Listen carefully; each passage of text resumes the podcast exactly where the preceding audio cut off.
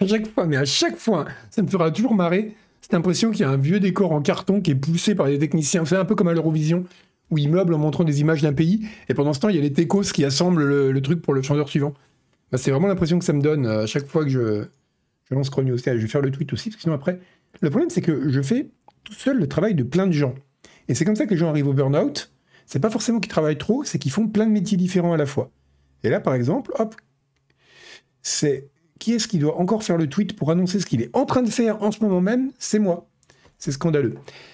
Alors, il y a beaucoup d'actu aujourd'hui, donc on va, va pas niaiser, comme dirait l'ami François, écrire un script pour relancer le stream et faire le tweety. Mais ça va prendre du temps, ça. L'automatisation, elle ne s'automatise pas toute seule. Hein. Euh, je veux le travail de plein d'IA. Euh, non, en fait, c'est ma faute, c'est que j'aurais pu préparer les, textes et les trucs à l'avance. Mais bon, on va, on va démarrer. Oui, regarde, c'était un corbeau. Euh, est-ce qu'on a une réponse visuelle? Après, vous avez, triché, vous avez donné le. Vous m'avez dit qu'il était né en juillet. Donc, visuel n'est pas ascendant Cresson. sur ce, ça doit être complètement incompréhensible aux gens qui n'ont pas vu le stream d'avant. On va commencer, dès que j'aurai retrouvé mes sujets, qui doivent être cachés derrière cette fenêtre. Bah, qu'est-ce qu'il me fait? Ah bah super, il s'est mis en plein écran et du coup je vois plus rien. Mais qu'est-ce que tu veux faire avec du matériel comme ça? Toi tu vas ici, toi tu vas là, voilà. Bon, de toute façon, on va pas, euh, pas révéler un secret d'État, hein. on va commencer avec, eh ben avec Diablo 4. Euh, non, on va pas commencer avec Diablo 4, tiens, on va commencer d'abord avec, euh, on va parler d'update aussi. Hop, regardez. Non, on va faire comme ça, ce sera mieux. Voilà. C'est blanc, vous aimez ça le blanc, hein On va commencer avec l'update de Steam. Donc vous avez dû remarquer la grosse update de Steam, si vous avez mis à jour Steam récemment. Elle est sortie de bêta. Et euh, il y a la nouvelle... Alors je trouve ça super joli. Je trouve ça super élégant. mais elle a un. Mais à part, par contre, alors il y a tout un nouveau système, qui a un nouveau, nouvel overlay, vous avez dû voir ça avec la fameuse possibilité d'attacher des vidéos ou d'attacher des textes pour des sortes de bloc-notes pour prendre des notes sur les jeux. Quand j'avais vu ça annoncé, je m'étais dit, eh, c'est vachement pratique, c'est une excellente idée. Euh, en pratique, je trouve pas ça extrêmement utile. Notamment, alors je me demandais si vous, vous l'utilisiez. Parce que là, voilà, le fait par exemple de pouvoir euh, accrocher des vidéos, euh, ça sert à rien en fait. Enfin, alors, si, ça peut servir pour un certain, type de personnes, et c'est pour ça que je vais faire un autre sondage dans le chat, parce que ça m'intéresse. Est-ce que vous avez deux écrans ou plus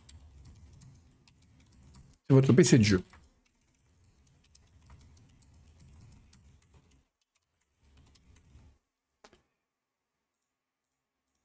Parce que ça, ça m'intéresse. Parce que je pense que c'est vraiment le critère, en fait. C'est. Euh, voilà, c'est ça, exactement, euh, Talma, c'est là où je voulais en venir. Tout le monde utilise déjà son deuxième écran comme euh, machin, ou comme euh, gros euh, tableau Véleda où on note tout ce qu'on nous passe par la tête. un large, ou alors un large en deux. Ça, je vois, c'est Denis, la salle rédac, il a un écran genre 453 neuvième. Le truc, ça l'entoure complètement. Et en effet, tu peux du coup avoir deux écrans en un. Et, ouais, donc je trouve ça quand même assez. Enfin voilà, c'est le rôle d'un deuxième écran. Surtout qu'il y a des petites utilitaires pour l'instant sous Windows pour piner un, des fenêtres pour qu'elles restent comme ça accrochées. Et vous pouvez tout à fait faire de votre deuxième écran une sorte de tableau où vous prenez des notes. Et du coup, ça sert à rien. Euh, tu joues sur vidéo proche, ok. Euh, mais oui, c'est ça. C'est pour les joueurs laptop, pour les joueurs. Euh, donc du coup, c'est vrai que je me suis dit, quand j'ai vu ça, le fait d'accrocher, d'épingler des vidéos, je me suis dit, mais ça ne sert absolument à rien. Et en fait, si. C'est vrai que si vous n'avez qu'un écran, ça peut quand même être assez utile. notamment quand vous suivez des tutos ou des walkthroughs, les, des walkthroughs chers à mon cœur. Euh, c'est quand même assez pratique quand même de, pouvoir le faire euh, sans avoir à sans arrêt faire alt tab au milieu du jeu. Ok, vous êtes ah seulement deux tiers un tiers, ok. Après, je pense que les gens qui ont qui ont un seul écran, c'est plus des gens qui, jouent sur portable. Mais euh, mais ouais, c'est assez, pratique. non, le, truc que je trouve bien par contre, c'est que les alors je l'ai pas essayé, le super journaliste, mais on m'a dit que c'était le cas. les notes sont enregistré pour chaque jeu dans le cloud Steam. Et ça, c'est quand même super bien. Euh, notamment, euh, je crois que quand ça avait été annoncé, on avait déjà parlé dans le chat, euh, dire vous commencez un jeu, puis bon, vous le lâchez un peu, pouvoir prendre des notes sur ce que vous étiez en train de faire. Comme ça, si vous relancez le jeu six mois plus tard, vous vous souvenez de là où vous en étiez. C'est vraiment, vraiment chouette. C'est, je trouve ça quand même assez pratique. Donc c'est voilà, c'est en tout cas pour le moment la, principale nouveauté c'est euh, visuellement, je trouve que c'est vraiment super beau, c'est vraiment très très très élégant. Pour avoir l'heure en overlay, oui c'est un truc qui manque. Notamment merci tu m'assures ma transition Mr Bungle. Alors ou alors c'est moi qui suis con, mais on peut pas l'avoir dans Diablo 4. On peut pas avoir l'heure affichée en overlay, euh, alors que dans les Diablo précédents on pouvait. Et ça je trouve ça dommage. Oui mais c'est pas pareil d'avoir une montre. C'est. Si tu peux. Ah bah j'ai même pas fait gaffe, tu vois. Ok, donc euh, pour, les, jeux qui prennent pas mal d'heures comme ça, où on joue assez longtemps, qui ont un côté un peu répétitif et tout, il y a l'heure dans des 4. Ok, bah tu vois, je l'ai même pas vu. Euh, avoir l'heure dans un coin, c'est quand même pratique. Euh, ça, ça pourrait être une, le genre de choses qui serait bien à avoir en permanence. voilà, bon, bah du coup, c'est juste en fait pour faire ma transition pour parler maintenant de. Mais pourquoi il m'a pas. Il s'est mis en plein écran voilà, là c'est bon. Euh, désolé, la technologie me, me, dépasse encore un peu. Donc ouais, c'était... Bah non, c'est même pas ma transition pour Diablo 4, parce qu'il y a encore un sujet avant. Un sujet d'ailleurs, je suis retombé dessus, je me suis dit, mais je connais ce truc, et est-ce que vous le connaissez, tiens? Est-ce que si je vous dis Duty Calls, ça vous rappelle quelque chose? Tiens, on va regarder sur YouTube, parce que si je vous montre... Non, pas Yo. Qui dit Yo aujourd'hui? Euh, euh, duty Calls. Duty Calls. Mais qu'est-ce que c'est que ça euh, Voilà. Merde, vous allez lire. Faut pas lire, faut pas lire, faut juste regarder. Ne lisez pas, contentez-vous de regarder. Est-ce que vous vous souvenez de euh, ce que c'était que ce truc? War. War never changes. Or does it? The war has changed. Did it? Donc ça s'appelait Duty Calls.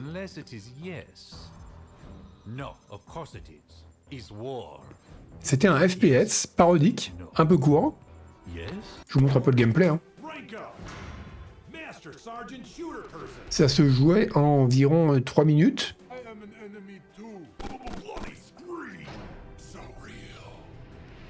Ça vous dit rien du tout. Exactement, Chittypix. Tu as googlé ou tu as googlé ou tu as trouvé tout seul? Si c'est le cas, tu es très fort.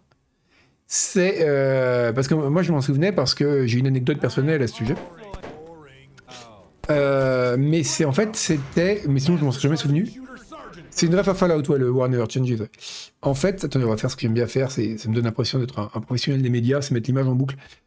Euh, en fait, c'était un jeu parodique qui parodiait Call of Duty, vous l'aurez compris, et qui était en fait une sorte de gadget promotionnel gratuit pour le lancement de Bulletstorm, donc le, FPS de Cliffy B euh, édité, euh, qu'avait édité Electronic Arts.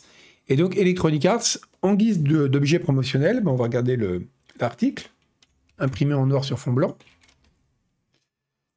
Euh, c'était un, donc c'était assez intéressant. C'était la première fois qu'un jeu parodiait vraiment la concurrence, enfin un jeu qui parodiait la concurrence était utilisé comme goodie promotionnel en fait. C'est assez marrant. Euh, le, la parodie en elle-même n'était pas très drôle. C'était pas du tout. Euh, c'était pas du tout Unmetal ou un truc vraiment, une parodie vraiment bien écrite et drôle. Hein. Mais c'était rigolo de voir, un, un studio faire ça. C'était même presque. Bon. Le problème, c'est quand vous jouez à Bulletstorm après, c'est d'ailleurs le problème que j'avais avec Bulletstorm, c'est que le jeu était quand même pas si révolutionnaire que ça, quoi. C'était sympa Bulletstorm, mais bon, c'était juste à passer dépassable, quoi et ça rompait pas vraiment, euh, comme le faisait par exemple Doom 2016, avec le rythme des FPS de l'époque. Un peu, mais pas beaucoup. Et, donc c'était euh, voilà, c'était un peu le, il, se moquait un peu de l'autre jeu en disant oui regardez c'est euh, nous on va être très différents, alors qu'au final c'était pas si différent que ça. Mais voilà, c'était c'était marrant qu'il l'ait fait et surtout que c'était bah, c'était la première fois que ça arrivait et c'est pas arrivé si souvent en fait qu'il y ait des jeux tie-in. Donc l'article est assez intéressant. Euh, c'est Cheat Hot qui écrit ça, je connais pas ce site d'ailleurs, je sais pas ce que c'est. Euh, où il parle justement de, des jeux qui, par exemple, maintenant vous donnent accès en avance aux éditeurs de personnages ou des choses comme ça. Euh, c'était à mon anecdote perso, on y vient ce cartilage. Mon anecdote perso, c'est que j'ai tout oui, pour finir, oui, donc c'était rare d'avoir des, d'avoir un jeu, un mini-jeu promotionnel en fait. Ça arrive pas si souvent. Et encore aujourd'hui, c'est très. Je n'ai pas d'autres exemples en tête où ils ont sorti un jeu et là ils le, ils le ressortent, enfin, ils en reparlent parce que euh, à cause de Bulletstorm VR qui va sortir. Mais ouais, donc c'était rigolo. Mon, mon anecdote personnelle, c'est que euh, quand on était à l'époque pour le test de Bulletstorm, donc c'était en 2011 ou 12, 2011, c'est ça. Euh, on s'était retrouvé pour le voir dans un hôtel en Angleterre et on nous avait fait jouer avant à ce truc-là. en gros, comme un peu, vous savez, dans un restaurant, on va vous donner un truc, voilà, pour, pour, ouvrir, pour comment dire, pour aiguiser les papilles, quoi, pour faire ressortir le goût de ce que vous allez manger ensuite. Et ben, sauf que là, en fait, c'était pas flagrant le résultat. Mais voilà, c'était rigolo. Ah oui, c'est euh, Final Fantasy XV avait fait ça aussi. Donc c'était euh, Painkiller, c'était pas mal, même si j'ai jamais autant euh, autant adoré ça. Pas j'ai jamais C'est un jeu qui a tout pour me plaire et jamais autant accroché que ça à Painkiller. Mais bon, voilà, c'est parce qu'il n'y a pas assez d'armes différentes. J'ai toujours trouvé que c'était un peu l'arsenal était très très réduit en fait avec quelques prototypes et euh, je sais pas, j'ai jamais trouvé ça foufou. T'as bossé dessus quelques semaines en 2010 comme ça Sur lequel Sur Duty Calls ou sur euh, Bulletstorm? Parce que dans les deux cas, c'est euh, oui Bulletstorm, mais j'aime bien dire Bullet. C'est Bullet, ouais. Écoute. Oui, c'était sympa, mais c'était pas la folie. Hein. C'était pas non plus la folie. Euh, Bulletstorm comme testeur linguistique, ok. Bah écoute, c'était euh, c'était pas un mauvais jeu, hein, mais c'était pas non plus un jeu absolument phénoménal. Donc, mais par contre, Duty Calls était intéressant parce que c'est encore une fois un cas resté assez rare dans l'histoire du jeu vidéo. Bon, on va venir aller au plat de résistance. Il y a des stats. Alors, on va commencer par une autre anecdote personnelle. J'ai dit que j'aime beaucoup les stats de jeu. Et là, on a des stats sur Diablo 4 qui a sorti euh, Blizzard. Donc, je suis très content parce que je joue beaucoup à Diablo 4 ces temps-ci et parce que j'adore les stats. Faut que je retrouve les stats d'ailleurs. C'est pas ça que je voulais vous montrer, c'était ça. On va les commenter ensemble. En fait, j'aime beaucoup les stats, j'aime beaucoup voir comment les gens jouent. Et ça, un truc que j'avais, Il faut que je vous raconte une anecdote personnelle. À nouveau, une histoire de test de jeu. Quand j'étais allé voir, euh, c'était une autre époque où je prenais encore l'avion et où il y avait encore des press tours. Euh, j'étais allé à Montréal voir euh, Far Cry 3. Et donc j'arrive dans les locaux du BI Montréal, et là, ils nous font jouer genre, je sais pas, ça va être le premier quart du jeu, premier euh, cinquième du jeu. Je joue, et à un moment, on pose, euh, il y, a des gens du billet qui passent, qui nous regardent jouer, parce que voilà, c'est rigolo de voir des journalistes qui se font tuer. Et euh, merci Kind of Magic pour ton abo. Et, on, donc, bref, je, faut faire sauter l'entrepôt, je sais plus quoi, je me souviens plus. Je fais sauter l'entrepôt, et après, je cours me cacher dans un buisson. Et là, le mec me dit, c'est fou, les gens se planquent toujours dans ce buisson-là. Et il m'a dit que voilà, ils ont fait beaucoup, beaucoup de playtests, évidemment, et ils ont des heatmaps. Donc une heatmap, je sais pas si vous voyez, en gros, c'est une carte de niveau en vue du dessus où on voit les endroits où les joueurs sont le plus souvent. Donc ça permet de voir où est-ce qu'il y a des... Dans pour tester une carte de FPS multi, c'est intéressant, par exemple, ça permet de voir les goulots d'étranglement, ça permet de voir où les affrontements ont lieu, les endroits qui sont pas visités, donc il faudra peut-être un peu pimper, etc. C'est très pratique. Et c'est pratique de façon générale de voir les habitudes des joueurs. Et ça, j'ai trouvé ça génial. Qu'en plus, Far Cry 3, c'est vraiment un jeu, enfin, comme tous les Far Cry, c'est un monde très très ouvert. Vous posez votre bombe dans un entrepôt. Il ne faut pas rester à côté, évidemment. Mais après, vous pouvez partir dans n'importe quelle direction. Mais il y a une sorte d'affordance qui fait qu'il y a un buisson à côté d'un lac. Il, sort dans le champ de vision et les développeurs l'ont même pas fait exprès. Hein. Mais les gens vont tous courir derrière ce buisson. Alors qu'en plus, le buisson ne protège pas plus de l'explosion. Hein. C'est juste une question de distance. Euh, et, ça, je trouve ça génial. Quoi. J'ai toujours trouvé ça fascinant de dire, d'avoir des informations sur la façon dont les gens jouent et de voir qu'il y a des patterns aussi visibles. Bon, bref. De là me vient ma passion des stats, entre autres. Et, euh, donc, Diablo, alors qu'est-ce qu'on apprend Que les gens ont joué 61 millions d'heures, ce qui représente, alors c'est très intéressant, je crois que c'est euh, PC Gamer qui nous le dit, 30 000 ans. Ils ont, ils ont joué, merci, Can of Magic, j'ai remercié. merci Can of Magic. Donc, ouais, ils ont, ça représente 30 000 ans de jeu. Alors, ce qui est très rigolo, c'est qu'ils nous le font remarquer, 30 000 ans, c'était... Euh, c'est eux qui le font, qui le font remarquer, je sais plus, oui, c'est ça. C'était la fin de l'âge de pierre, il y a 30 000 ans. Et euh, donc, bon, et comme c'est PC Gamer qui sont très drôles, ils disent dans 30 000 ans, ce sera le moment de la fin de l'hérésie de Russe, etc. Mais là où je trouve ça quand même très rigolo, il y a déjà 30 000 ans de jeux qui sont passés. C'est chez l'open bêta Non, non. Euh, ah, mais oui, c'est l'open bêta, mais c'est pas celle-là alors que je voulais. C'est pas la bonne version. Bah, pourtant, c'est le 30. Bah non, c'est pas la bonne version. Ah bah super. Il y avait, il y la version pour les nouveaux. C'était si à 6 jours. Donc c'est bien. J'ai pas. Bah écoutez, en effet, vous avez raison, c'est pas la bonne version. Alors 276 millions d'heures, donc ça va pas être les mêmes. Ah non, c'est ça, c'est bien les stats de l'open beta. Vous avez raison. Bah écoutez, je commande des vieilles stats en fait. Je suis désolé.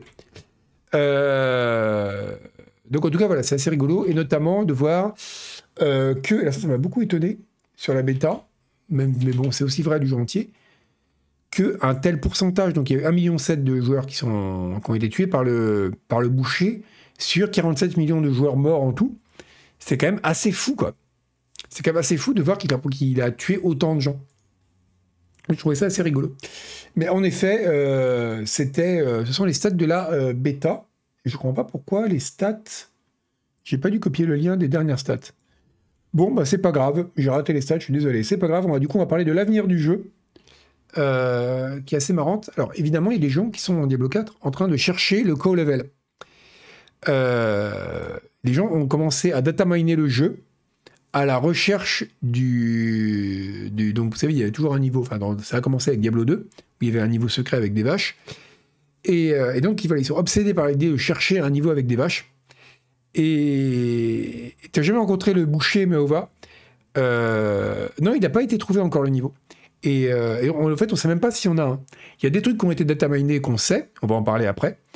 ça, par contre, on ne sait pas du tout s'il y en a un ou pas. Donc le boucher, ouais, alors, alors c'est rigolo, c'est que les, les, gens, avec le boucher, je l'ai vu une fois en 50 niveaux de jeu. C'est les devs disent qu'il n'y en a pas, mais c'est exactement ce que feraient des devs s'il y en avait un. Euh, le, boucher, il a. J'ai eu plein de trucs en disant tu vas voir, il va te massacrer, t'as aucune chance, il va te one shot. Je ok. Je vois arriver le boucher dans un niveau. Et il, m'attrape une fois que son crochet, il me frappe et je survis. Et je me dis, bon, il est un peu lent, il est assez facile finalement. Je m'attendais à tellement pire que ça allait. Par contre, il a une quantité de points de vie, mais démesurée. Il argue, genre, il a juste deux points, je crois, où il argue des potions. Donc c'est un enfer de le buter. C'est vraiment épuisant, épuisant, épuisant.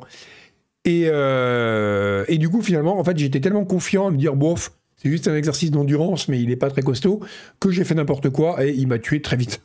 Mais je persiste à penser que, en étant un minimum prudent, on peut l'avoir. Mais ouais, il est, quand même costaud. Ce qui est chiant surtout, c'est qu'on a un seul essai. C'est qu'on a un seul essai pour l'avoir parce qu'après il se transforme en une flaque de sang et il disparaît. Donc on peut pas dire bon bah je meurs, c'est pas grave, j'améliore un peu mon build, je repars, euh, voilà. Donc c'est assez dur de l'avoir en fait. Et oui, ce qui est bien dans Castou, c'est qu'ils ont vraiment réussi à recréer un peu l'expérience du boucher dans euh, tel qu'elle a été vécue dans Diablo 1. C'est-à-dire que la première fois que vous avez, si vous avez vu où j'avais joué à Diablo 1 à l'époque, vous avez forcément été traumatisé par ce moment où il fait fresh meat et il arrive comme ça, il y a ce machin énorme qui va super vite. Et euh, bon, rapidement, on comprend qu'on peut le qualité assez facilement, surtout si on est archer et qu'on se planque derrière une fenêtre. Mais ouais, c'est quand même très impressionnant. Et, euh, et donc, le, et, là, il y a vraiment cet effet-là. C'est-à-dire que il parvient toujours à surprendre. Le fait que ce soit un boss aléatoire, Merci Lisure, et salut, oh, les, salut le raid. Le fait que ce soit un boss aléatoire, ça permet d'avoir régulièrement dans la partie cet effet qu'on avait lors de la première rencontre avec le boucher et qu'on n'a plus par la suite parce qu'on s'attend à ce qu'il soit là, quoi. Et ça, c'est une super bonne idée. C'est une. Euh, oui, mais ouais, c'est ça, fallait trouver comment l'avoir. Et il y a des monstres étaient tellement connes dans Diablo que Diablo 1, c'était vraiment trouver une porte et puis les prendre en, en file indienne, quoi. Mais oui, il y avait un PTSD, c'est ça, du, boucher. Et ça, je trouve qu'ils ont vraiment réussi à le créer. D'ailleurs, il y a le recréer C'était une très bonne idée de remettre le boucher comme ça. Parce que c'est du bon fan service. C'est du fan service intelligent, où ils n'ont pas juste fait une référence, mais ils l'ont aussi recréé euh, dans la... pour recréer le contexte de l'apparition du monstre la première fois. Quoi. Donc c'est très très. Oui, la, pièce qui était dégueu, avec des carcasses partout accrochées au mur et tout. D'ailleurs, il y a un truc qui est marrant à propos du boucher et des carcasses dégueu. Euh, c'est quand même entre je pensais à ça parce que le boucher dans Diablo 3, il était vraiment ridicule. Notamment, il avait une blague, enfin une, un bark, un one-liner, où il disait euh, Vegetables bad, meat good. Donc vous avez en gros cette espèce de monstre qui est un truc absolument terrifiant dans Diablo 1, qui là devient une sorte de gros clown qui fait ah là là les enfants mangez vos légumes, tu vois. Et, euh, donc c'était vraiment ridicule. Et, c'est là qu'on voit le changement de ton entre Diablo, euh, en Diablo 3 et Diablo 4. Il y a, là, je, micro-spoiler sur Diablo 4, mais vous pouvez rester, c'est vraiment un micro-spoiler. Il y a une scène plus tard dans la campagne où on voit un prêtre se faire dévorer vif par des chiens. Et, euh, et je me disais, putain, c'est dingue qu'on soit passé en l'espace de 10 ans d'un jeu où il y a un gros monstre qui fait tout rouge, qui fait un truc cartoon, oh là là, faut manger vos légumes, et le jeu suivant, on voit un prêtre se faire dévorer par des chiens, quoi. c'est quand même. Enfin, c'est. C'est quand même assez. C'est plus du tout la même ambiance, quoi. Euh, les devs ont dit qu'ils aimaient beaucoup cette idée. C'est une très très bonne idée, Foxan. Et d'ailleurs, alors là, je vais pas les révéler parce que ce serait du, serait là du vrai spoil pour le coup. Mais il y a deux boss qui sont de retour de Diablo 2 et qui sont vraiment, notamment le premier, que j'ai trouvé vraiment brillant dans l'exécution visuelle dans Diablo 4. C'est ouais.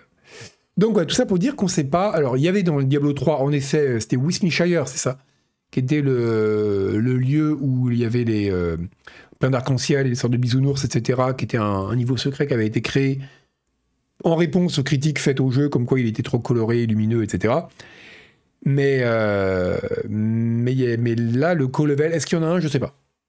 Je sais pas s'il y aura des. Euh, je sais pas s'il y aura un co-level. Pour le moment, en tout cas, il n'a pas été trouvé. Et, euh, et, tout le monde essaye de le chercher. Et même de le dataminer, mais pour le moment, on n'a rien du tout. Est-ce qu'il y a Rakanichu dans Diablo 4 Je ne l'ai pas croisé en tout cas. Et j'ai été un peu déçu. D'ailleurs, il n'y a plus vraiment de. Alors, il y a toujours des créatures euh, Lightning Enchanted dans, euh, dans Diablo 4, mais elles font des orbes qui font des espèces de traits, là, comme dans Diablo 3. Elles font plus des espèces de vagues d'éclairs dans toutes les directions, comme faisait, euh, faisait Rakanichu dans Diablo 2, et c'est un peu dommage. Ou les saloperies de, de, de scarabée du désert, là. Rakanichu, c'est pas un Pokémon, non, non, c'est un c'est un des, c'est un des boss, c'est le boss du, ben, de ce qu'on voit à l'écran là, hein, des cinq, euh, des cinq menhirs qu'on devait activer euh, pour aller à Tristram dans Diablo 2. Et justement, on va parler du datamine parce qu'ils n'ont pas trouvé le co-level, mais ils ont déjà trouvé des trucs qui sont assez intéressants. Alors notamment, il y aura, alors il y aura, ils ont trouvé dans le jeu, euh, salut Edouard bien ils ont trouvé déjà des assets graphiques pour un cinquième mode de difficulté. Donc, il faut savoir que dans Diablo 4, pour le moment, il y a quatre modes de difficulté. Deux qui sont disponibles au tout début, qui sont grosso modo mode euh, facile et mode normal, on va dire, plus ou moins. Après, il y a un mode qui correspond plus ou moins au mode Nightmare, qui, est, euh, bah, d'ailleurs s'appelle Nightmare, qui est le troisième, et auquel on a accès une fois qu'on a fini la campagne. Et il y a un mode quatrième qui est destiné aux personnages vraiment de très haut niveau, où on a accès vraiment aux meilleurs objets, etc. Et donc là, il y a la question de savoir est-ce qu'il y aura des modes de difficulté qui vont être ajoutés au fil du temps? Ça avait été le cas dans Diablo 3 par exemple, qui avait été euh, où il y avait des modes, des, niveaux de tourment qui ont été ajoutés sans arrêt. Au début, il y en avait 4, je crois, et à la fin, il y en avait je sais plus combien, 14, 20, je sais même plus combien il y en avait. Euh, mais c'est euh, c'est vraiment. tu peux pas aller au tourment au niveau 50, c'est pas la gada. Enfin, tu peux, mais il faut te faire carrière et puis tu vas en chier. Normalement, Tourment, c'est 70. Le Nightmare, donc le troisième, c'est niveau 50. Il y en a 16, voilà. C'était. Euh, c'était donc ils en ont rajouté graduellement. en fait, c'était le problème de Diablo 4, c'est que Diablo 3, c'est comme la, structure, la fondation du jeu était un peu bancale, elle avait été rajoutée euh, à la va-vite pour créer un endgame qui n'y avait pas à l'origine. Ils se sont retrouvés pour garder l'intérêt des joueurs une sorte de course à la puissance et à l'échalote où on faisait des milliards de points de dégâts et il fallait rajouter des niveaux de difficulté régulièrement parce que sinon le jeu devenait trop facile. Donc ça a été... Euh, là, pour le moment, ils arrivent à éviter un petit peu ça dans Diablo, même si dans le 4, même s'il y a des pro-gamers qui sont déjà en train de farmer les derniers boss, mais, euh, mais voilà, c'est quand même un peu plus équilibré. Mais oui, c'était... Il y avait un côté rigolo et débile dans Diablo 3, euh, Spagada. Moi, j'aimais... Franchement, l'espèce de liberté de réglage de la difficulté en Diablo 3, je trouvais que c'était pas mal foutu en fait, parce que c'était vraiment un peu comme un appareil de muscu quoi. Si tu dis bon là j'ai envie de... maintenant ça devient un peu facile, je veux augmenter la résistance, mais je l'augmente à mon rythme. je peux vraiment, vraiment vouloir en chier, ou alors l'augmenter juste un peu parce que j'ai envie que ça reste un jeu auquel je joue en pensant à autre chose, quoi. Et ça, avoir cette espèce de liberté, je trouvais ça vraiment bien pensé. C'était euh, une approche de la difficulté dans les jeux qui n'était pas si con, même si ça a été fait de façon un peu hasardeuse euh, suite à la catastrophe du lancement et de l'absence de endgame euh, du jeu original qu'on connaît. C'était quand même pas si con comme système, et je pense que c'est dommage que d'autres jeux n'aient pas fait ça. Mais, là, voilà, c'est euh, là Diablo 4, ils ont choisi un système qui est un peu à mi-chemin entre Diablo 2 et Diablo 4, euh, Diablo 3, pardon, et comme qui est beaucoup plus sérieux avec des modes de difficulté qui visent à, euh, être joué longtemps et pas juste à être une étape vers un mode de difficulté supplémentaire, pas supérieur. Donc bon, c'est un, c'est, un truc à voir. C'est un truc à, pour le moment, je trouve que ça marche plutôt pas trop mal, mais après, je suis qu'au niveau 53, donc je vais pas, suis pas allé assez loin dans le jeu pour pouvoir juger. Euh, merci Aken euh, pour ton abo. Et donc oui, ils ont trouvé donc des, des, graphiques, donc euh, un logo en gros hein, du menu pour un cinquième mode de difficulté, ce qui ce serait pas étonnant qu'il y en ait un qui arrive. Mais après, est-ce que c'est ça peut être aussi un asset Vous savez qu'il y a des assets créés pendant le développement qui restent dans les, dans les fichiers de données qui n'ont pas été retirés? et donc ils sont voilà, ça aurait pu être c'est peut-être simplement ça. Ça ne prouve rien si vous voulez. L'autre truc qu'ils ont trouvé, c'est qu'il y aurait des niveaux de, d'upgrade des gemmes en plus. Mais je trouve que les gemmes servent à rien dans Diablo 4. Mais autant, je suis pas d'accord avec les critiques visuelles dans son test sur l'itemisation. Euh, je trouve que l'itemisation dans Diablo 4 est bien faite, même si elle est très différente de celle des jeux précédents. Euh, mais, mais par contre, les gemmes ne servent à rien. C'est euh, ça, ça, ça, ça, sert vraiment à rien. Il faudrait, il devrait refaire des mots uniques, par exemple, ça serait rigolo.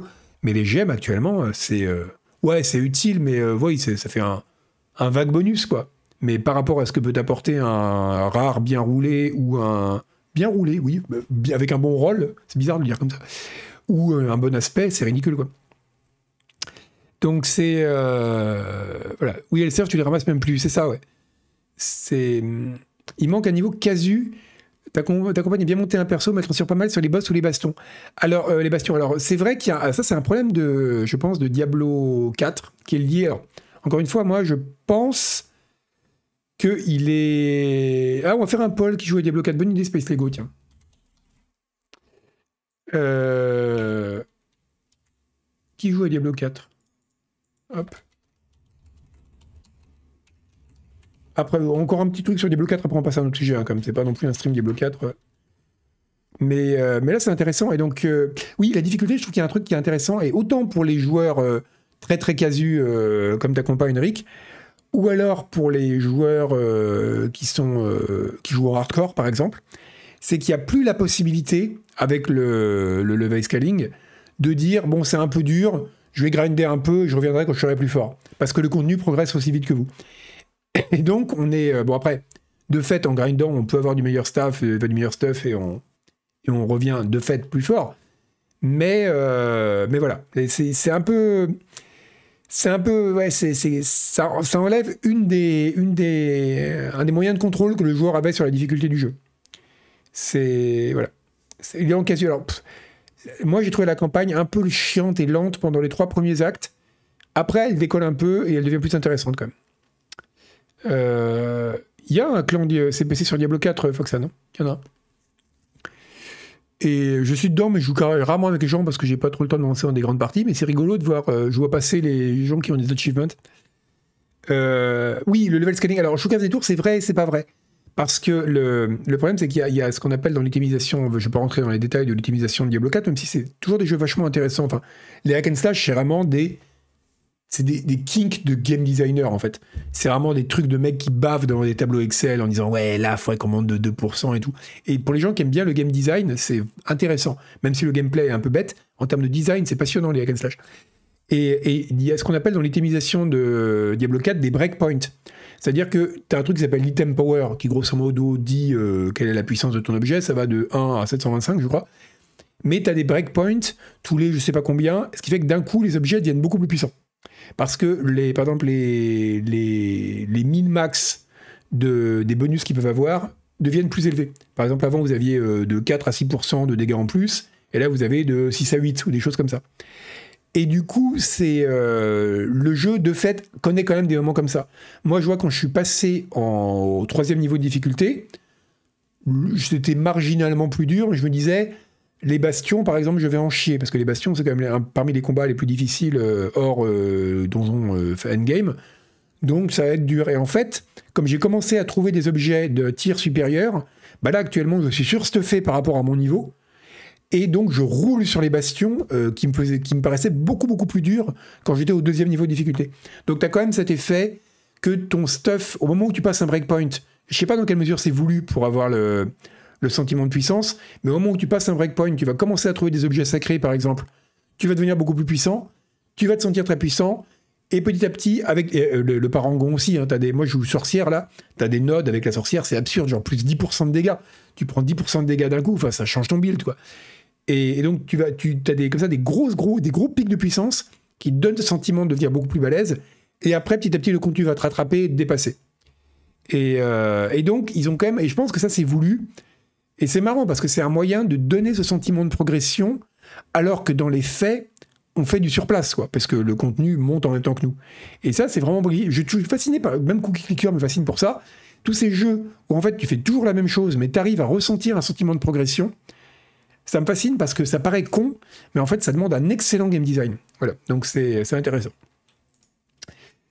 Et donc, en tout cas, je suis très très curieux de voir ce qu'ils vont amener dans les premiers patchs d'équilibrage et de contenu et la première saison, parce que ce jeu pose en termes de structure pas mal de trucs vraiment vraiment malins.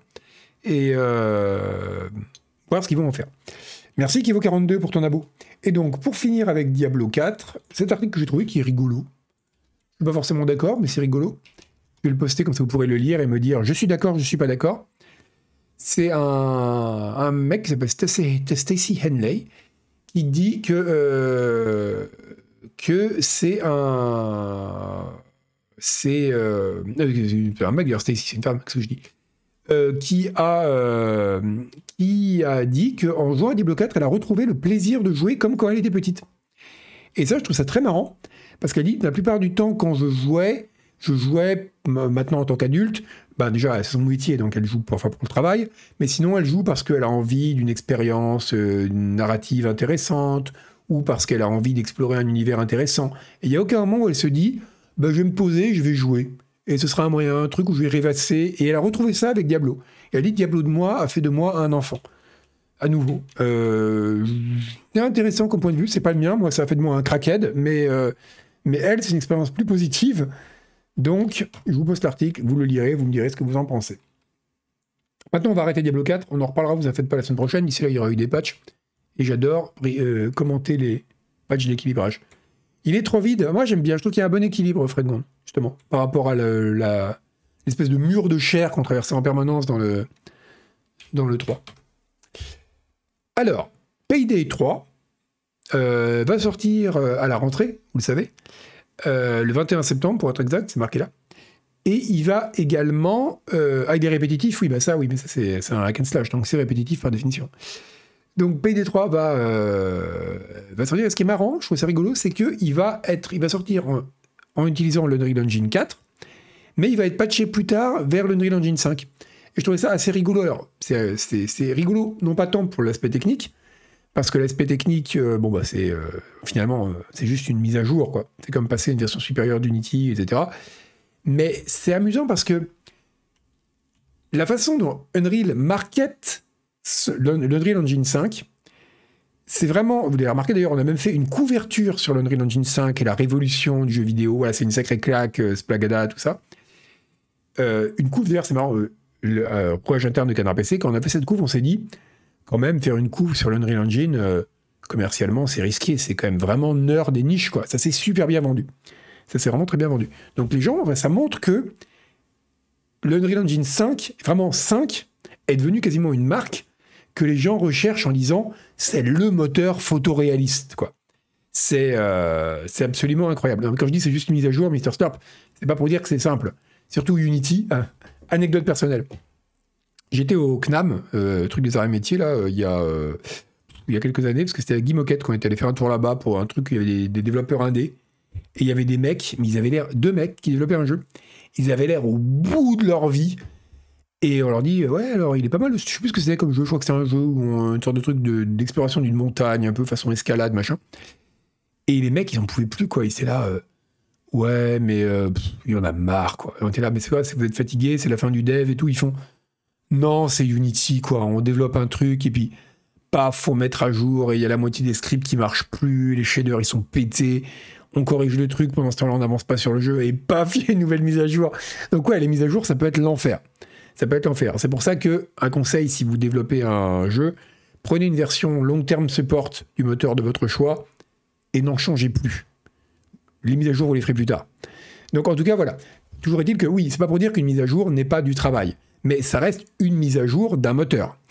Eh bien, mais Unreal Engine 5, on quand on voit la façon de Unreal le market, c'est pas juste une nouvelle version de Unreal Engine 5. C'est quasiment un nouveau moteur qui permet des choses qu'on n'a jamais vues avant, etc. C'est un peu du marketing de moteur 3D, comme on en connaissait dans les années 90 avec id Software, ou dans les années 2000 avec les cartes graphiques au moment de l'explosion, machin. C'était ce côté, euh, chaque nouveau jeu, c'était une révolution, chaque nouveau moteur, c'était une étape de franchise, etc. Et le fait de dire que là, ils disent, bon, bah, on fera un patch après, je trouve ça intéressant, parce que, encore une fois, c'est pas pour minimiser. Pourquoi j'ai des, trucs qui sonnent c'est pas pour minimiser le, le fait que c'est du boulot de mettre à jour un moteur, évidemment, hein, enfin le moteur d'un jeu. Mais c'est que c'est juste une mise à jour, en fait. Et c'est assez rigolo parce que quand on voit ça, on se dit, mais le fait qu'il le précise, ça montre quand même que ce marketing, il est là. Parce que vous n'avez jamais un mec qui dit, bon alors, euh, d'un autre jour, on va le sortir avec Unity, j'en sais rien, je ne me souviens plus des nombres, on va le sortir avec Unity 1142, et euh, on le patchera à la version 12.03 après la sortie. Personne fera une news là-dessus, quoi. Euh, mais là, le fait de dire on va passer à l'Unreal Engine 5, c'est une actualité, c'est une info. Alors que c'est juste une mise à jour de moteur. Voilà, je trouve ça vraiment intéressant. C'est révélateur de la façon dont ce moteur et cette version du moteur a été marketé de façon très différente de, bah, de n'importe quelle mise à jour d'un moteur, y compris des gros changements qu'il y a eu par le passé, comme quand Unity est passé à son Universal Shader, etc. Il y a vraiment une différence. C'est euh, amusant de voir que voilà, il y a, c'est vraiment le Unreal Engine 5 est devenu une marque. C'était donc une actualité intéressante. Malgré, enfin, il y avait des choses à dire, malgré, a priori, un Nutri-Score très faible. Autre actualité marrante, j'ai vu, je suis là-dessus, avoir un mode féministe pour Morrowind. Alors au début, je me suis dit, bon, ça doit être un mode qui rajoute, par exemple, euh, plus de PNJ féminins, qui fait qu'il y a un meilleur équilibre dans les PNJ importants entre PNJ masculins et féminins. Donc euh, voilà, ça aurait été pourquoi pas. Mais en fait, c'est vachement plus intéressant que ça. Alors ça, je m'en souvenais plus parce que j'ai pas joué à Morrowind depuis très très longtemps. Morrowind, c'est tous ces jeux qui sont des classiques auxquels on a joué une fois, mais auxquels on n'a pas rejoué depuis. Euh, en fait, ça change, ça rajoute des options de dialogue pour qu'on puisse prendre le camp des personnages féminins lorsqu'il y a des altercations ou des disputes entre PNJ dans des quêtes. Et je trouve ça vachement malin. Parce que du coup, là, c'est un peu comme pour le comme pour l'Unreal, Engine, enfin, ça révèle le fait que voilà, c'est, le fait que ce soit une actualité, ça le révèle. Ça révèle qu'il y a quelque chose qui joue là. Et ben là aussi, quand on voit la liste, de, le changelog est révélateur. Par exemple, il y a une quête, euh, c'était là qu'ils disent, euh, euh, oui, c'est celui, c'était lequel que j'avais vu. Euh, je sais plus. Enfin, il y avait une histoire en gros où on devait faire chanter une, une femme qui à propos de documents privés sur elle ou je sais pas quoi. Et, euh, et on n'avait pas la possibilité, voilà, c'est celle-là. C'est voilà, on peut, on peut refuser de donner un livre euh, à, la, euh, à la guilde des voleurs qui contient des informations compromettantes sur la vie, la vie privée d'une femme. Et avant, c'est une option qui n'était pas proposée. Alors, si vous le faites, évidemment, la guilde des voleurs va pas être d'accord avec, va pas être de bonne humeur avec vous, mais euh, c'est, euh, ça donne la possibilité de faire ce choix et de dire, bah non, j'ai pas envie de euh, me livrer à un chantage sur cette personne. Et donc, c'est vraiment, vraiment. il faudrait qu'il y ait le, exactement, il faudrait qu'il y ait le livre du majordome argonien. Je sais pas si nous faites, ce serait vraiment très très bien. Donc, il y a plein de. Ça rajoute des options de dialogue. Et le fait qu'elle soit pas présente, euh, c'est quand même, euh, c'est quand même, c'est plus ça qui est révélateur en fait. Et c'est assez rigolo. Donc c'est, il n'y a pas de background de la part des devs. Oui, c'est ça. Et du coup, c'est amusant de voir que des jeux peuvent être patchés, par, bon, en l'occurrence par un mode, rétrospectivement, pas uniquement pour de, de, façon qu'on attendrait, par exemple, pour augmenter le pourcentage de personnes féminines, etc., mais même, et non pas non plus par l'écriture. Par exemple, on enlèverait une blague salace ou un truc comme ça. Parce que c'est à la limite, bon, on s'y attendrait. Euh, d'ailleurs, c'est les questions qui se posent. Il y a eu le cas pour le, reboot de Mass Effect, là. Pas le reboot, le, remake de Mass Effect, où il y avait des, fameux plans qui ont été retirés, etc., parce qu'ils étaient un peu trop male gaze. Voilà, bon. Mais là, le fait qu'on rajoute des options aux joueurs pour lui permettre de jouer un personnage qui refuse de faire certaines choses et qui considère, bah, dans ce cas-là, par exemple, euh, bah, outrepasser les limites de la vie privée d'une femme, mais c'est une option qui n'était pas donnée aux joueurs à l'origine, je trouve ça super intéressant. Parce que c'est un type de mise à jour qui est à la fois assez subtil et qui peut pas être fait dans un, bah, média qui est pas interactif.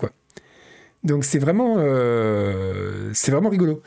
Euh, on ne jouait pas, on fait du genre d'une personne, on fait la réponse nom de conviction, c'est du perso qu'on incarne. Mais c'est ça justement Golgoth. C'est qu'il dit justement, il explique, maintenant ça permet de jouer un personnage féministe. Donc ça permet de le roleplayer. Mais rien ne t'y oblige.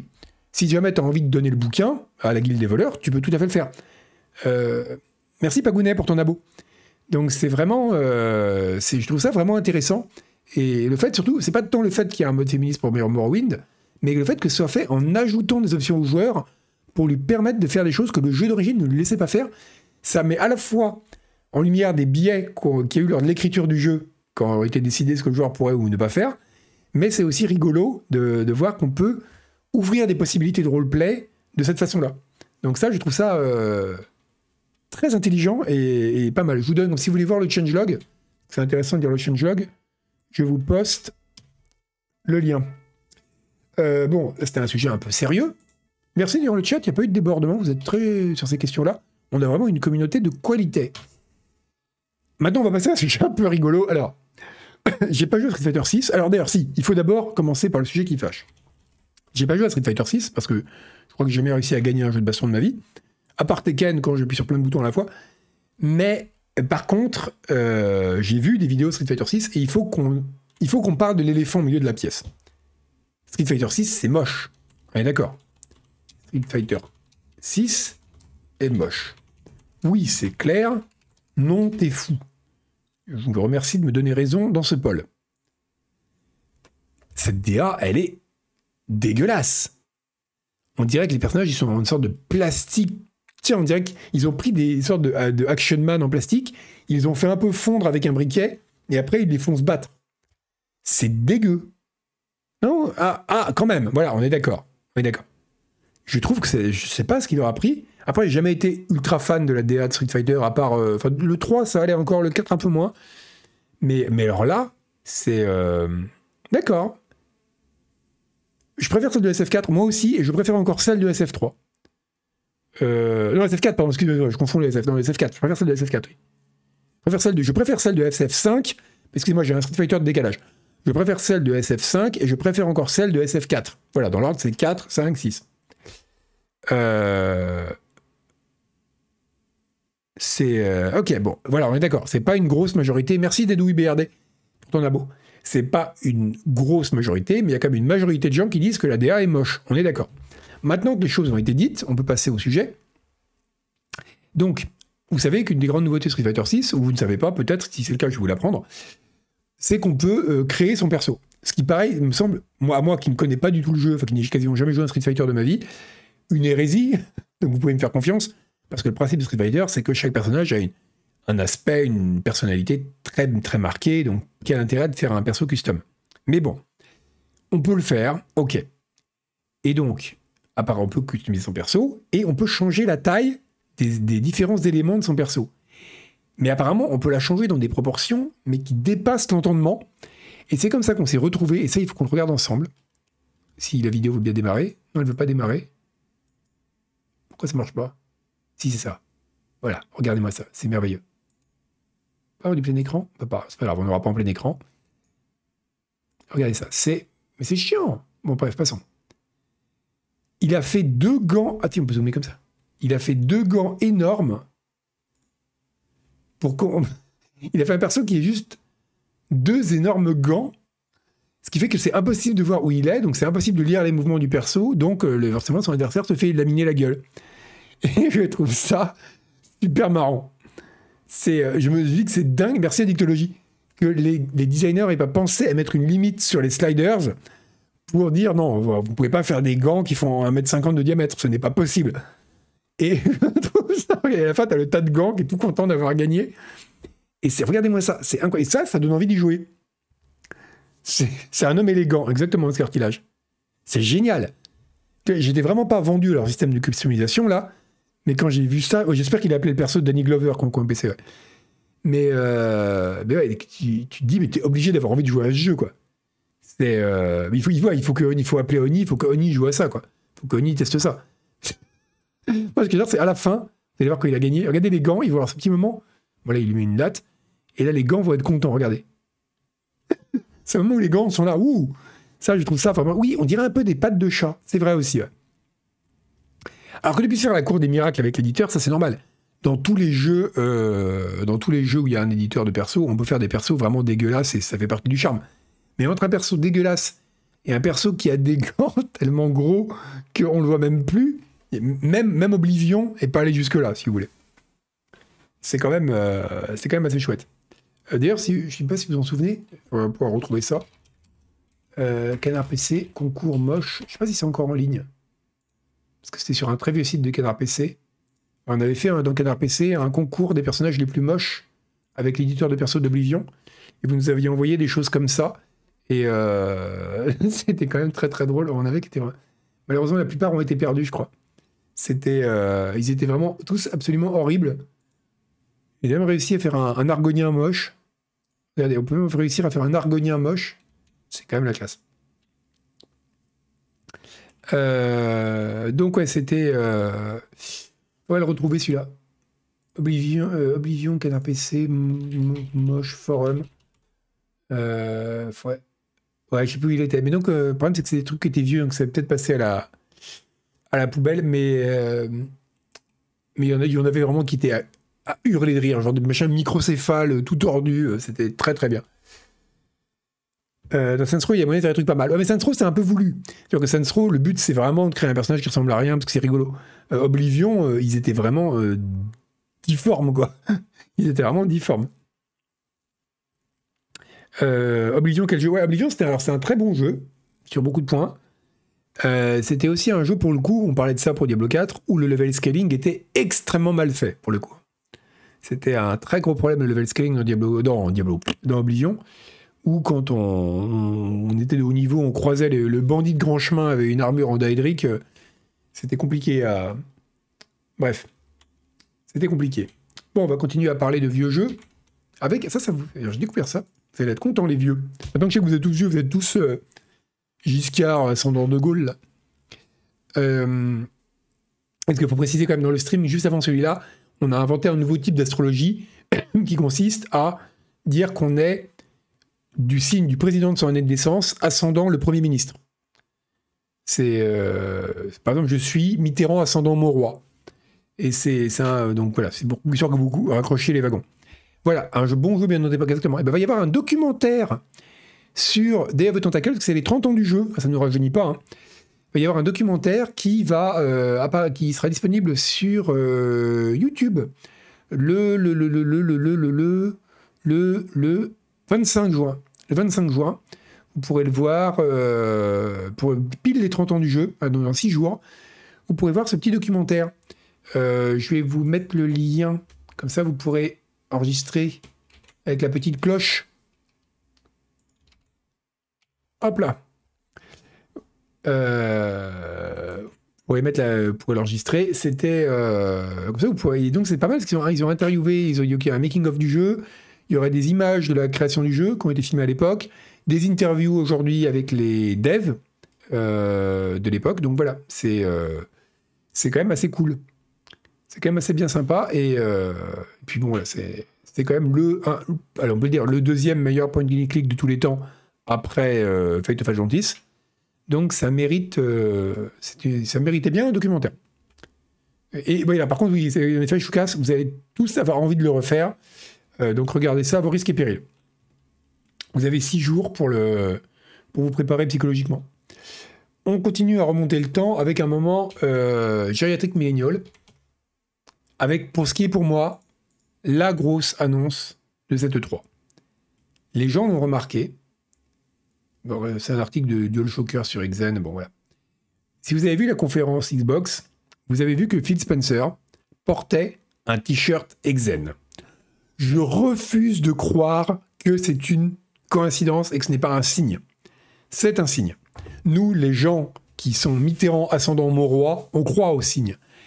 Et c'est salut Raphaël. Et c'est forcément un signe. Et je vais vous dire pourquoi ça veut dire qu'il va y avoir un nouvel Exen. Parce qu'eux, ils sont là. Euh, non, non, non, mais va y avoir un nouvel Exen parce que Exen c'était vachement bien. Mais moi, je vais vous prouver scientifiquement, bam, je casse mon micro qu'il va y avoir un nouvel Exen. Et non seulement je vais vous prouver là, mais vous prouver. Euh, ah merde, je vais pas pouvoir lire l'article parce que c'est dans. Euh, bah, attendez, je vais le faire dans un autre navigateur du coup. Sinon, c'est derrière. Il est bien notre site, mais il est derrière Paywall, alors c'est pas pratique. Regardez, je vais vous mettre le site du Canard PC. Euh, hop, comme ça vous allez voir ça. Parce que ça suffit.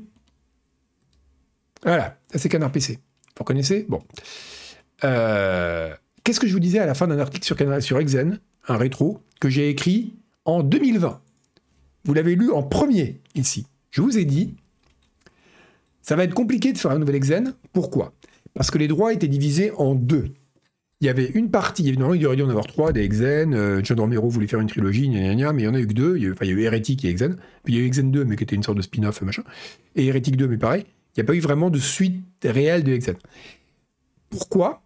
Parce que, il y a, en fait, il y a eu un problème de droit, c'est pour ça qu'il n'y en a pas eu depuis. Une partie, des, donc c'était Raven Software qui a développé Exen, vous le savez, Raven Software appartenait à Activision, ça a été racheté, maintenant ils, font, ils bossent pour, sur le multi de Call of Duty, etc. L'autre moitié, c'était euh, id Software, qui avait aussi une partie des droits, et qui, elle, a été rachetée par Bethesda. Et on disait, tant qu'il y aura une moitié des droits chez Bethesda, une moitié des droits chez Activision, bah, ça ne pourra jamais avoir lieu. Ils pourront jamais se mettre d'accord. Ces deux gros titans du jeu vidéo, ils vont pas jamais faire un jeu ensemble. Mais entre-temps, qu'est-ce qui s'est passé? Il y a un encore plus gros poisson qui est arrivé, qui s'appelle Microsoft. Et qu'est-ce qu'il a fait Microsoft? Il a racheté les deux. Bon, Activision, c'est encore un peu compliqué. Mais si jamais l'Activision se fait, l'acquisition d'Activision se fait, eh ben, un nouvel Exen devient possible.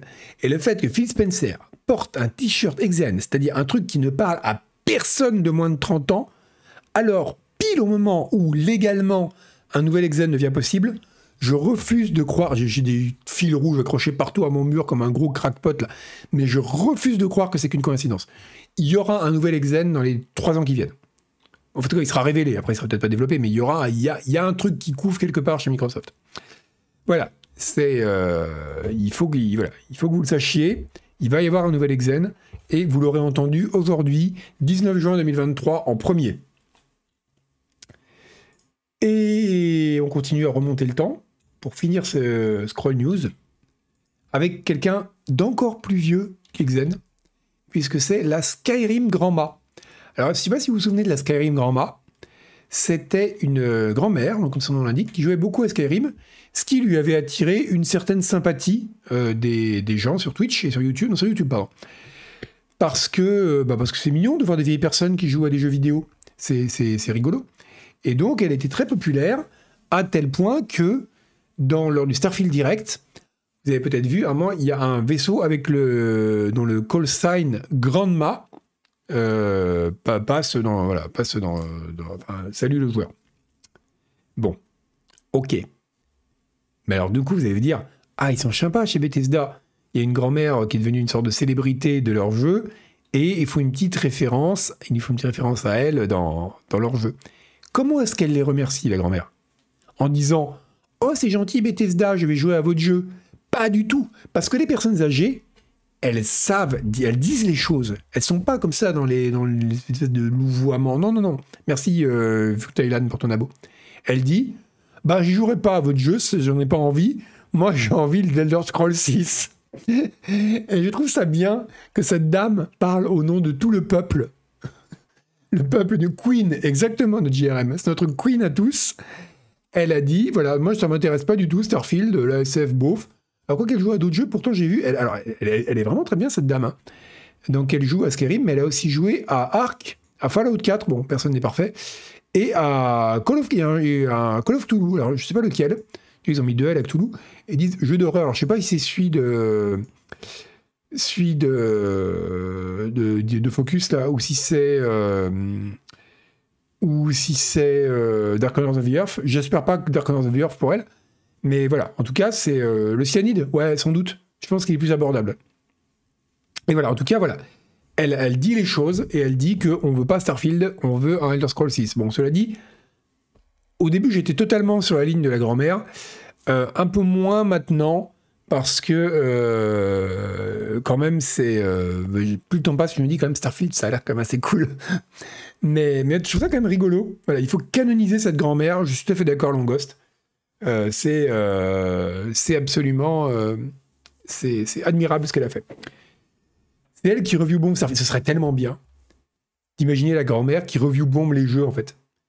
Et c'est Dark of the Earth car Bethesda. Tu crois qu'elle joue qu'à des jeux Bethesda peut-être? Ben, Ark Survivor c'est pas Bethesda. donc ouais c'est sais pas c'est un truc Ouais, c'est admirable. C'est admirable. Et euh, donc voilà, le fait qu'elle ait une petite vidéo pour dire qu'elle joue. Regardez ça. Elle a un poster Skyrim derrière elle. Je trouve ça vraiment trop, trop mignon. Elle le verra peut-être pas. Et ben, Longost, alors, je suis content que tu le dises parce que je me suis dit, c'est le premier truc que j'ai pensé. Et je me suis dit, je vais pas le dire, je vais passer pour un connard. Donc, merci, merci Longost de m'enlever cette énorme épine de la gorge. Euh, mais oui, je me suis dit, ça, c'est absolument terrible. C'est que, vu que Elder Scrolls 6, ben, enfin bon, soyons honnêtes, même nous, c'est pas sûr qu'on le voit. Euh, il y a des chances qu'elle le voit pas. Et lui, ça doit être horrible. Toi, tu es fan d'un jeu, tu te dis, bah ouais, moi j'aurais bien aimé celui-là, et ben je verrais pas le. le... Je trouve ça très triste. C'est vraiment, je trouve ça vraiment très triste comme histoire en fait. Dire que la pauvre grand-mère, c'est pas seulement le gamer qui est là, ah, je vais devoir attendre pour avoir mon jeu. Non, non. Là, on dit, bah, peut-être qu'ils lui ont vraiment enlevé à jamais le jeu auquel elle aurait voulu jouer. Et ça, monsieur Bethesda, c'est pas bien. Je pense que pour vous faire pardonner, vous devriez faire un nouvel exen. Mais ça n'engage que moi. Ouais, non, euh, Elder Scrolls 6, euh, vous pressez pas, euh, vous n'êtes pas prêt de l'avoir. Mais je peux déjà vous dire que Elder Scrolls 6, et là aussi vous l'aurez entendu ici en premier, c'est un jeu dans lequel, ce sera un des premiers jeux dans lequel l'IA sera massivement utilisée, notamment pour les quêtes secondaires et les PNJ, les barks des PNJ dans le monde, etc. Je peux vous le garantir, je le sens.